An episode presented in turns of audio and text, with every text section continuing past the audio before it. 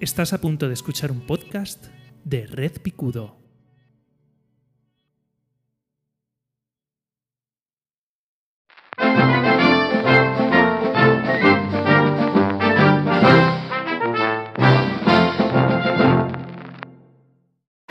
Hola a todos y a todas, eh, yo soy José Baeza y esta es mi opinión no demandada.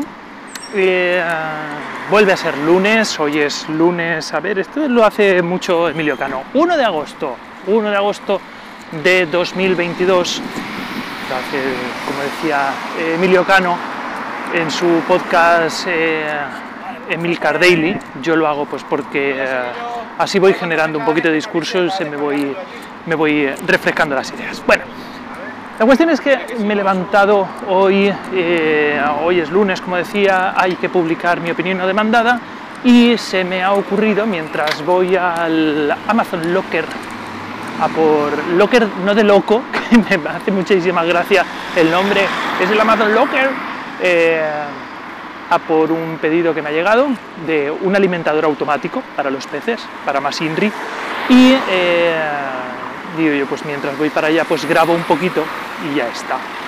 Y venía eh, un poco eh, pensando en, uh, en, esta vorágine de, que llevamos viviendo ya varios años, ¿vale? Esto no es nuevo, esta es una opinión no demandada, eh, un, poco, un poco de relleno, ¿no? O sea, como los entremeses, lo que te queda de un mes para otro del, de los del embutido, pues lo metes ahí en un platito y te hace un primer plato riquísimo, que son básicamente las tapas del el salchichón y el chope.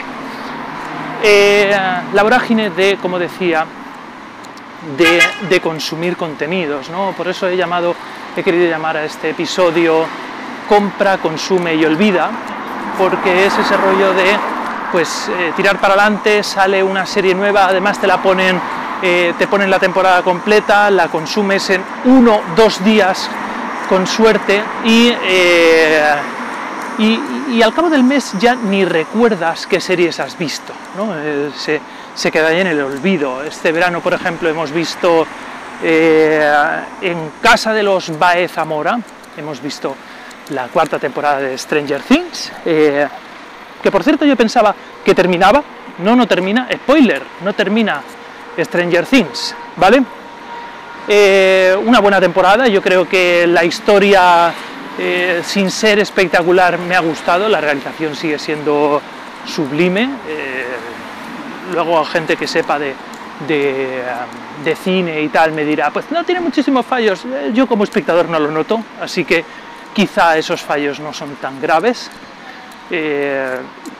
me está gustando la historia, pero es algo que pasará sin pena ni gloria. Stranger Things eh, se, ha, se, ha, quedado ahí y dentro de, dentro de dos meses ni nos acordaremos que ya van por la cuarta temporada en vistas a la quinta. ¿Por qué? Pues por, el, por, por este concepto que he dicho de eh, compra, consume y olvida, porque además, eh, como no se procesa demasiada la información, es decir, no la transformamos, no acaba siendo significativa para nosotros y entonces no la, no, no, no la incorporamos a nuestro, a nuestro background, ¿no? o sea, nuestra, nuestra biblioteca de ideas y recuerdos. ¿no? Cosa diferente, por ejemplo, que pasa con Westworld, que eh, es una serie muy de nicho, muy de, muy, muy, como muy propia, muy, muy para la gente que somos fans de Westworld, eh, no es para todo el mundo. Eh, después de una segunda temporada bastante liosa y regular, que yo estoy convencido que hizo que se perdiera perfectamente el 60-70% de su base de, de espectadores. Una tercera temporada interesante, vamos por una cuarta que nos está gustando mucho, por cierto, estamos haciendo los recaps eh, en el podcast de A temporadas, ¿Y por qué podemos hacer recaps? Estos podcasts recapitulativos de, en la que hablamos de las teorías, pues precisamente por eso, porque no liberan todos los episodios, sino que van episodio a episodio y eh, da pues para mantener una conversación sobre, sobre la serie.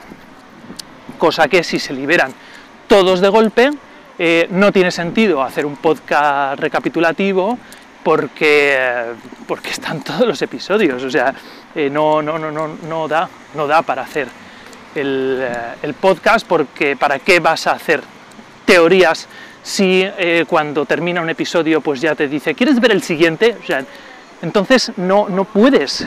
primero, no te vale la pena hacer una trama especialmente compleja en la cual dé para eh, crear tensión, crear misterio, involucrar al espectador para que se haga sus teorías, porque total, te voy a dar la solución dentro de 20 segundos. Y luego, como no da para conversación, porque sobre todo cosa que hacemos muchos, que es ver las series pues en pareja, en casa, con tu, con tu pareja, pues eh, no comentas el episodio, oye, ¿te ha gustado? Pues sí, pues esto no, porque, porque es otro y otro y otro, y cuando llegan las 2, 3 de la mañana y ya te los has visto todo, como, como mucho das media vuelta, te vas a la cama y te vas a dormir. Y no deja poso, no, no transformas la información, no la haces tuya, y mañana por la mañana eh, apenas te acordarás de que habéis visto eh, Stranger Things. ¿Vale? y eso sí la ves en dos o tres días, o sea, como las veas del tirón. Como, como te digo, te veas los Stranger Things han sido, creo que son ocho capítulos de una hora, de los cuales los dos últimos son de hora y media y dos horas y media más o menos, o sea, ponte que Stranger Things han sido 12 horas, hay gente que en el primer día se la ha visto. Ya te digo yo que eso se va a quedar, eso se va a quedar ahí, no, no, no va a trascender mucho más, ¿vale? Estamos viendo en casa eh, Paper Girls. Paper Girls es una serie que podéis encontrar en eh, Amazon, en Prime Video, eh, basado en unos cómics que ya finalizaron bajo el mismo nombre, Paper Girls, de un, creo que es un escritor que se llama Bauchman, autor también creo que, no sé si autor o autora, ¿vale? Así, aquí que me vais a, me vais a perdonar, voy a hacer el masculino genérico absolutamente odioso, porque es que no tengo ni idea, de aquella persona artista apellidada Baumann, eh, que trata sobre un grupo de cuatro chicas que ya son repartidoras de periódicos, de estas de, de las bicicletas, ¿vale? Que van tirando el periódico puerta a puerta. Eh, esta figura tradicionalmente se llamaba Paperboy, el chico de los periódicos, eh, pero han hecho este juego de palabras porque son cuatro repartidoras chicas y entonces son Paper Girls, ¿vale? Y se van a ver envueltas en, alerta de spoiler, muy pequeño, una trama eh, de viajes en el tiempo. Eh, de alguna manera, es inevitable la comparación, se le ha llamado, o sea, se, le compara mucho con Stranger Things, porque los protagonistas, mientras que en Stranger Things empiezan siendo cuatro chicos frikis, aquí tenemos a cuatro chicas con perfiles mucho más, mucho más ricos, mucho más variados. Tenemos la, la friki de la tecnología, además eh, ella es afroamericana, hay una chica judía, hay una chica china y hay una chica eh, americana estándar, llamémosla, que viene de una familia desestructurada, muy desestructurada, que por avatares se... Eh, no sé si está bien utilizado aquí la palabra avatar, se, eh, se, encuentran y entonces se, empiezan una aventura, ¿no? Son estos amigos involuntarios, estas amigas involuntarias muy interesante, yo me leí los cómics, los cómics me gustaron muchísimo, los cómics son bastante liosos, creo que nosotros en casa vamos por el segundo episodio de Paper Girls, han simplificado bastante la historia, al menos por lo que yo he visto de momento, solamente llevamos dos episodios, como he dicho, eh, y eh, está hecho con muchísimo cariño, con un presupuesto bajo, con una fotografía muy cuidada, muy cuidada, me gusta mucho el estilo, el estilo de fotografía que que han aplicado en Paper Girls, desconozco los detalles de la producción, pero me está gustando mucho. Las chiquillas que tienen unos 12 años eh, están, ah, hacen una interpretación magnífica, la dirección me parece bastante, bastante acertada. Eh, son estrellas futuras, o sea, tienen, tienen un talentazo increíble, las cuatro, las cuatro, y, eh, y la relación que se establece entre ellas es para morirse. Quizá por el, el estereotipo así más, más marcado, Mac, la niña, la chica de ambiente desestructurado, por ser un poco más un cliché, queda un poco forzado, pero yo creo que es muy difícil, muy, muy, muy difícil, y más eh, para, una, para una actriz que, no sé, normalmente las actrices que interpretan a adolescentes suelen tener un par de años más, a lo mejor tiene 16 años, ¿vale? Eh, es muy difícil y muy complicado eh, interpretar un papel estereotípico sin que quede caricaturesco de alguna manera. Pues bien, la estamos viendo todo esto para contar que la estamos viendo en casa. Yo conozco eh, toda la historia, conozco lo que le va a pasar a cada una de las, a cada una de las personajes, personajes, a cada uno de los personajes, otra vez el masculino genérico. Y, eh, pero mi mujer no. Y a ella le está gustando un montón y yo estoy queriendo frenar el visionado porque eh, anoche vimos el segundo episodio y mi mujer dice, pon otro. Y yo dije, no, ¿por qué? Me inventé la excusa de que si por la noche, muy de noche, yo veo contenidos, y esto es cierto, o sea, utilicé una excusa real. Eh, si, si, veo contenidos que me activan mucho, pues entonces eh, me desvelo. Anoche nos acostábamos a la una, 1 de agosto, estoy de vacaciones, las, vacaciones del autónomo, que no cobro, o sea, no voy a, trabajar, pero tampoco cobro y sigo pagando el seguro social. Eh, era ya la una, pon otro, y yo dije, no, ¿por qué? Porque me desvelo y entonces luego me cuesta mucho dormir. Eso es realidad, lo que pasa es que ayer no eh, tocaba, pero yo lo puse así, ¿por qué? Porque quiero parar de forma, eh, de alguna manera artificial, una tendencia natural que es que el cerebro quiere más y más y más, ¿no? Pues bien, este es el concepto, el concepto es el concepto.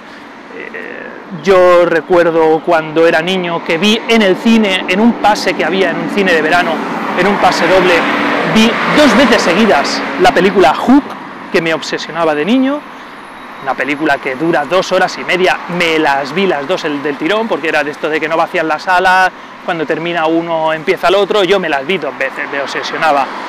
Yo he visto en el cine, no sé si... A partir de la séptima vez perdí la cuenta Titanic. Yo vi siete veces Titanic en el cine. Y me doy cuenta de que el cine, esto, esto que en alguna ocasión nos hemos burlado de los que prodigan o hacen proselitismo de, de la liturgia del cine, de alguna manera tienen razón, porque eh, ir al cine no es solo ver la película en una pantalla grande con un sonido increíble, porque hay salas y salas. Ir al cine es quedar con tus amigos, quedar con tus amistades, ver la película, muchas veces eligiendo la película directamente delante de la cartelera, a ver qué es lo que echan esta semana. O sea, tú vas al cine como actividad, no vas a ver una película, vas al cine y luego a la salida, pues cervecita o refresco o cena mediante, comentas la película.